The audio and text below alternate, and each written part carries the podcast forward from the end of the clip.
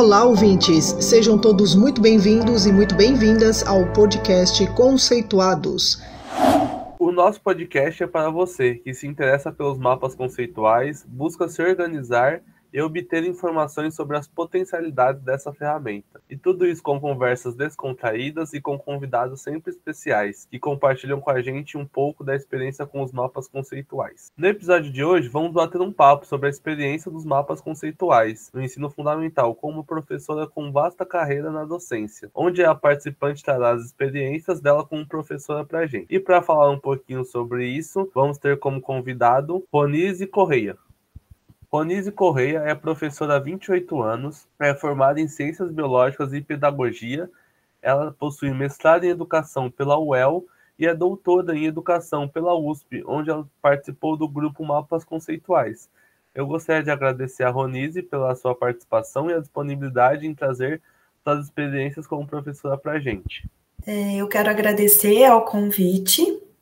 É muito especial retornar a casa, né, no grupo de pesquisa de mapas conceituais, e é enriquecedor poder divulgar toda a minha experiência com os mapas conceituais no ensino fundamental. Obrigada pelo convite. Eu que agradeço, Ronise, pela sua disponibilidade em, como você mencionou, né, em voltar para casa e estar tá participando dessa nova iniciativa do grupo, podcast que está sendo muito bem, bem recebido pelos nossos ouvintes. Começando o nosso papo de hoje sobre os mapas no ensino fundamental, primeira pergunta que eu deixo, que eu começo assim, é comentando qual foi a sua primeira experiência com o uso dos mapas em sala de aula. Você pode comentar um pouquinho dela para gente? Eu conheci os mapas conceituais em 2006, quando eu ingressei como aluna especial em uma disciplina de avaliação no mestrado em educação aqui na Universidade Estadual de Londrina, porque eu sou do Paraná, né, da cidade de Londrina, e a professora que ministrava essa disciplina de avaliação mostrou vários instrumentos avaliativos, entre eles o mapa conceitual, que ele poderia ser utilizado né, em, em, tanto como um recurso didático como um instrumento avaliativo. Eu me encantei pelo, pelo mapa conceitual e comecei a levar para a minha experiência na sala de aula, no ensino fundamental 2, né, no, e no ensino médio. E a aceitação foi muito boa, os alunos gostaram muito. Eu obtive informações importantes, né, que outros instrumentos no momento não conseguiriam evidenciar. Lógico que todos os instrumentos são válidos e importantes, mas trouxe um, um quesito inovador, algumas informações que eu não conseguia captar pelo, por outros instrumentos. E a partir daí eu não parei mais. Então foi a minha a minha dissertação foi baseado na utilização dos mapas conceituais como instrumento avaliativo. E assim que eu terminei o mestrado, eu continuei utilizando e aí eu queria também é, fazer algo um pouco mais aprofundado. Então, a opção no meu doutorado foi continuar com os meus estudos utilizando o mapa conceitual, aí já com outro foco, né, que era a utilização dos mapas conceituais com proposições intencionalmente com alguns erros conceituais, de termos de ligação, para que pudesse observar se os alunos conseguiriam uh, pegar, né, captar esses equívocos e pudessem arrumá-los.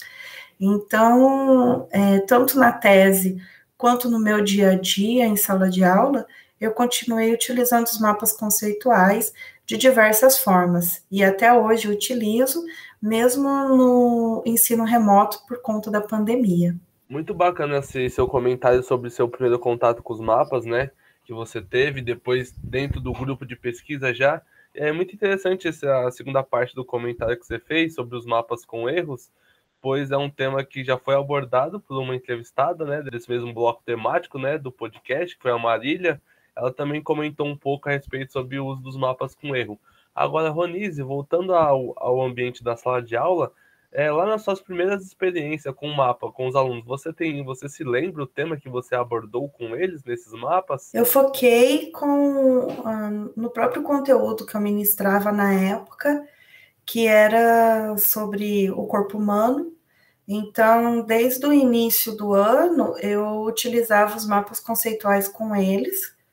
É, eu fazia os mapas, ensinei eles a fazerem os mapas, é, eles faziam mapas individuais, mapas em grupos, juntavam mapas, é, tinham alguns desafios que eles tinham que cumprir, né, como objetivo para concluir a atividade com os mapas. Enfim, eles fizeram várias, vários tipos de mapas, todos voltados com, com a questão do corpo humano, né? desde o momento de abordar o micro, né, que são as células, até os sistemas do corpo humano. Bacana, você comentou que você ministrou, né, é, para os seus alunos o uso do, dos mapas desde o começo do ano, mas na maior parte das atividades, né, o objetivo das atividades em que você usava os mapas conceituais era uma atividade avaliativa, onde você depois dava uma nota para os alunos, era uma atividade preparatória para um trabalho, para uma prova? Qual que era a finalidade por trás da ferramenta do mapa conceitual que você usava com eles? Naquela época, eu utilizava o mapa conceitual como um instrumento avaliativo, porque era a fonte de pesquisa da, do meu mestrado, né? Então, eles tinham essa característica. Mas, a partir do momento em que eu fui utilizando cada vez mais os mapas conceituais em sala de aula, esses mapas conceituais já foram utilizados de várias formas, de diversas maneiras, inclusive como uma cola, entre aspas, né? Que a gente colocou o nome de help. Então, os alunos já chegaram a fazer mapa conceitual dentro de alguns critérios, objetivos que eu elenquei, e eles poderiam utilizar os mapas conceituais como uma forma de um recurso de consulta durante uma prova, por exemplo. Então, eu já utilizei de várias formas, né? Como um trabalho, como uma fonte de pesquisa, em forma de resumo. Os mapas já se transformaram em textos também como um recurso didático para começar um assunto no meio de um assunto, né, de um conteúdo, para finalizar um conteúdo. Enfim, os mapas conceituais, para mim, são extremamente flexíveis no sentido de utilização mesmo, versáteis. Então, essa ferramenta eu utilizo de diversas formas, dependendo do contexto da turma, como, como eu consigo trabalhar com eles. Já utilizamos post-its para formar os conceitos e tem turmas que também já utilizam o CMAP Tools como uma forma de, de organizar né, o mapa conceitual. Isso vai depender muito da turma, do, dos objetivos, né, o engajamento, mas enfim. E eles também já foram utilizados concomitantemente a outros instrumentos avaliativos, porque muitas vezes as pessoas pensam que eu só uso mapa conceitual. Não, eles são considerados mais um recurso dentro de um rol que eu tenho, e dependendo do objetivo, eles são amplamente utilizados. Essa parte que você mencionou agora no final, ela é bastante comum entre os professores que usam mapa ou alguma atividade relacionada, porque muitas vezes as pessoas pensam que a gente só usa mapas, né? Ou que a gente usa o mapa em toda a situação, mas como você mencionou, o mapa é mais uma ferramenta, é mais uma possibilidade que a gente tem dependendo da finalidade que a gente quer, né? Que a gente quer aplicar para aquela atividade. Então, ele é algo que agrega, não que exclui as outras ferramentas. E algo muito bacana que você comentou, que vai de encontro a esse comentário que eu fiz agora também, é a versatilidade dos mapas, né? Como você mencionou.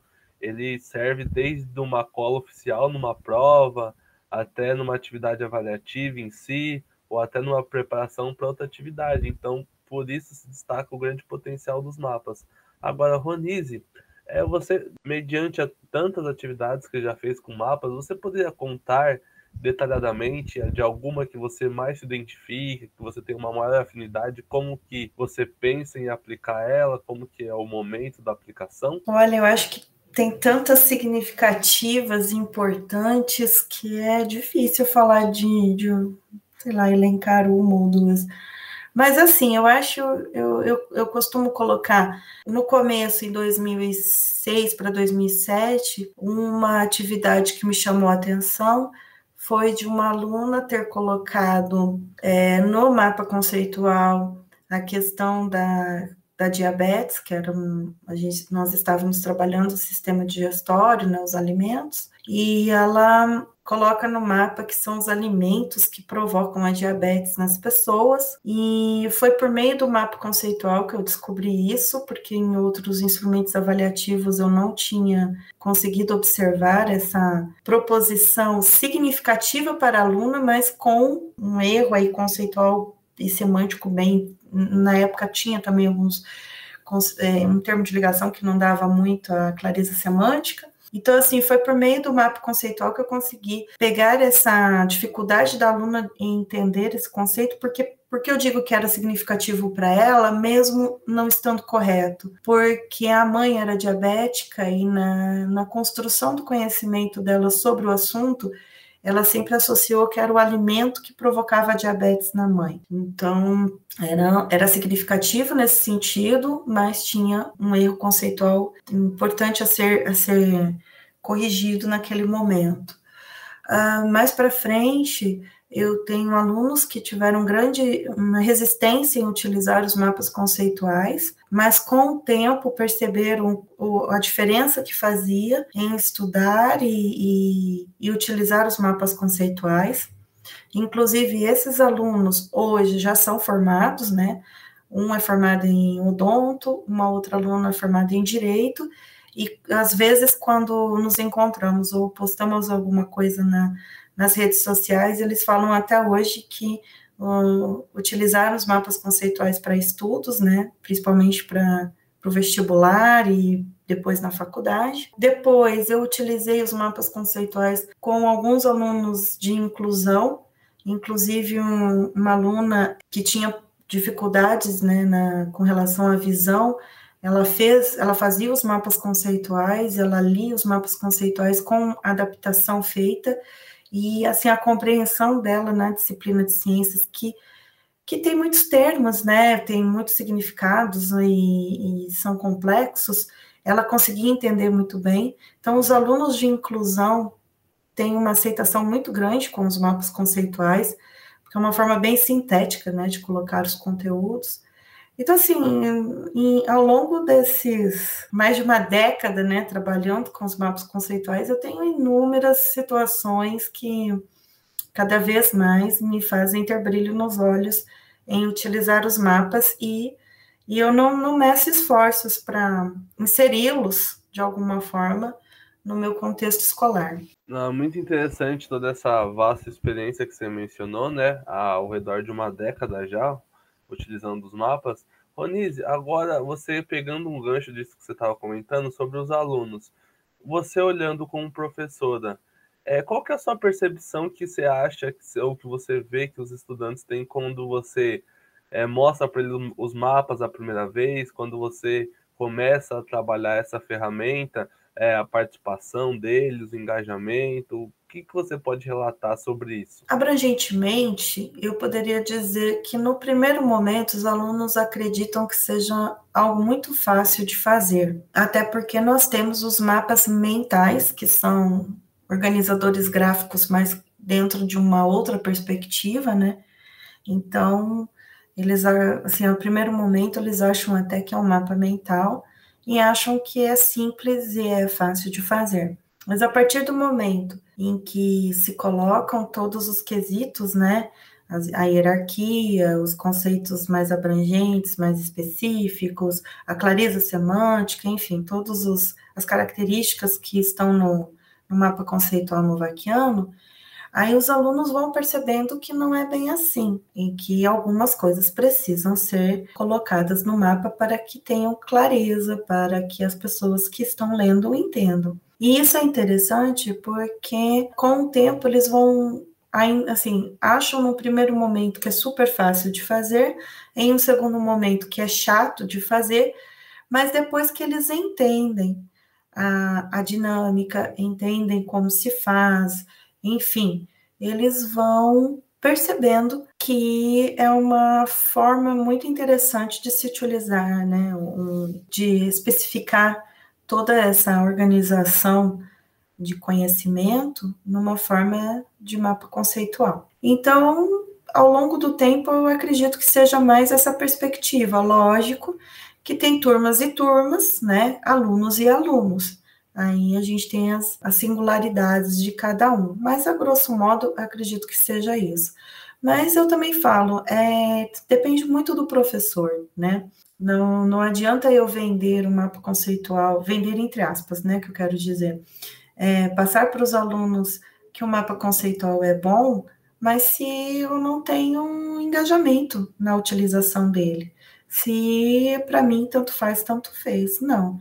Ele tem um objetivo, ele tem uma, uma, forma de ser feita, a minha correção está voltada para a aprendizagem dos alunos, né, para o conhecimento, e isso tem que partir também de mim como professora, né? Então, eu acho que essa troca precisa acontecer e eles precisam sentir que a, o mapa conceitual é uma ferramenta importante e que a utilização delas, dela tem um objetivo a ser alcançado. Essa parte que você comentou agora é crucial mesmo, principalmente porque, como você mencionou, se o professor não se mostra aberto e que aquilo é realmente uma ferramenta importante na aprendizagem dos alunos, os alunos podem ter a mesma sensação quando forem executar a atividade, não representar aquilo que o professor deseja que os alunos enxerguem fazendo a atividade.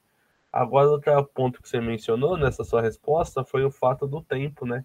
Que leva um tempo para que os alunos vão criando o hábito, vão dominando a técnica, a ferramenta, para aí sim eles poderem começar a notar qual que é a finalidade do mapa e dominar como fazer um mapa nas características adequadas, que seja é, legível para quem está lendo e que consiga expressar o que eles queiram dizer através dos mapas. Agora, Ronise, olhando para você, você já mencionou que você já é professora há bastante tempo, já usa o mapa há mais de uma década. Você olhando com os olhos de hoje, você teria feito alguma coisa diferente lá no começo, quando você começou a usar os mapas conceituais, quando você apresentou essa é, nas primeiras turmas para os alunos, é, olhando de hoje para trás, você mudaria alguma coisa? O que você teria feito diferente? Se sim, se não? Não, não mudaria nada.